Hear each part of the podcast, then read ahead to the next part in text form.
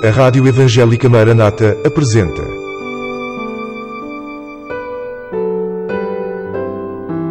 Mulheres da Bíblia.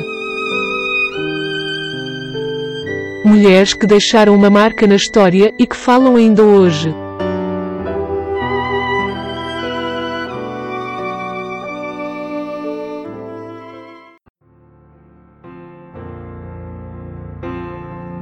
Mulheres da Bíblia, Hulda, Episódio 2 O resultado da profecia.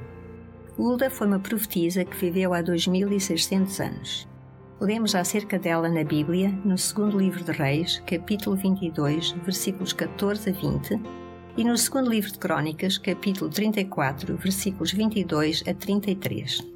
O Senhor usou Hulda para entregar uma profecia acerca do seu juízo e castigo iminente devido à extrema desobediência do povo de Israel.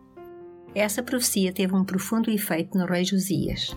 Esse rei procedeu a um número de iniciativas que resultaram no último reavivamento da nação de Israel antes da sua queda.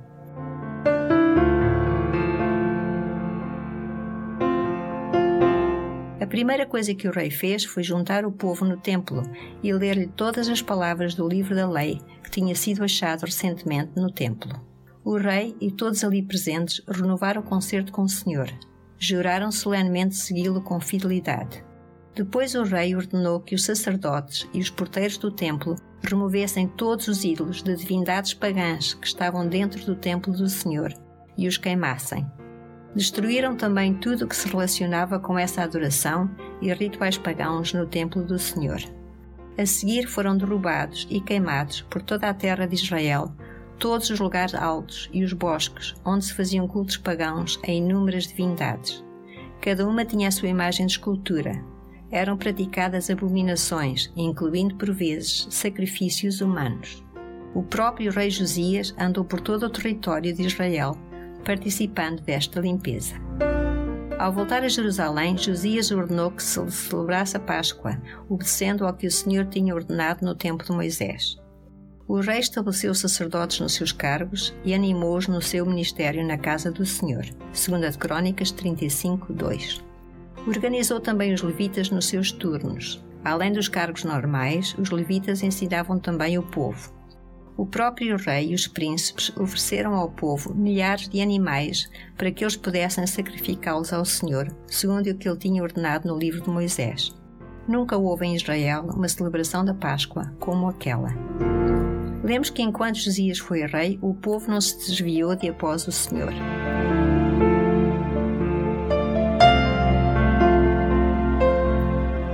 Este reavivamento aconteceu porque fazia parte do plano do Senhor. Nesse plano, ele escolheu usar a sua serva Hulda para entregar a profecia já mencionada. Depois da entrega da profecia, não lemos mais nada acerca de Hulda na Bíblia, mas sabemos que aquela profecia foi cumprida em todos os seus aspectos. Alguns anos depois, o rei Josias foi morto pelo faraó Neco numa batalha. Esse foi o início da destruição da nação. Seguiu-se um período de poucos anos em que houve grande instabilidade política, que culminou com a queda de Jerusalém, a destruição do templo e a ida do povo para o cativeiro da Babilônia.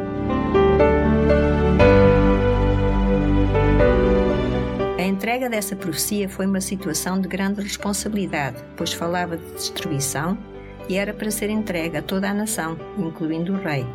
Certamente que Hulda se sentiu intimidada na presença dos emissários do rei e na grande seriedade que era entregar as palavras proféticas que o Senhor lhe confiava. Ela tinha fraquezas como qualquer ser humano. Ao entregar a profecia, Hulda arriscava-se a ser rejeitada, maltratada e até morta, como aconteceu com muitos outros profetas, cuja mensagem não foi bem aceita, nem pelo rei, nem pelo povo desobediente. Mas ela não temeu, não questionou o Senhor. Foi fiel ao Senhor e confiou nele apenas entregou as palavras que o Senhor lhe mandou dizer. Hulda é um exemplo de fidelidade. Mas por que é que ela falou com tanta segurança e autoridade? Porque sabia que estava apenas a transmitir a mensagem do Senhor. A fé dela ao entregar aquela profecia era uma fé baseada no conhecimento que ela tinha do seu Deus. Hulda conhecia bem o Senhor e tinha uma relação íntima com ele. Se assim não fosse, o Senhor não lhe teria confiado aquela missão tão importante. Hulda não conhecia o futuro, mas conhecia o seu Deus muito bem.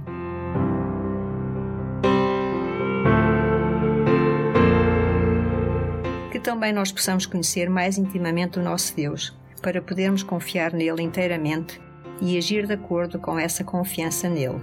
Isso é fé verdadeira. Lemos em Hebreus 11, 1. Ora, a fé é o firme fundamento das coisas que se esperam e a prova das coisas que se não veem. Acabou de escutar Mulheres da Bíblia. Uma produção da Rádio Evangélica Maranata.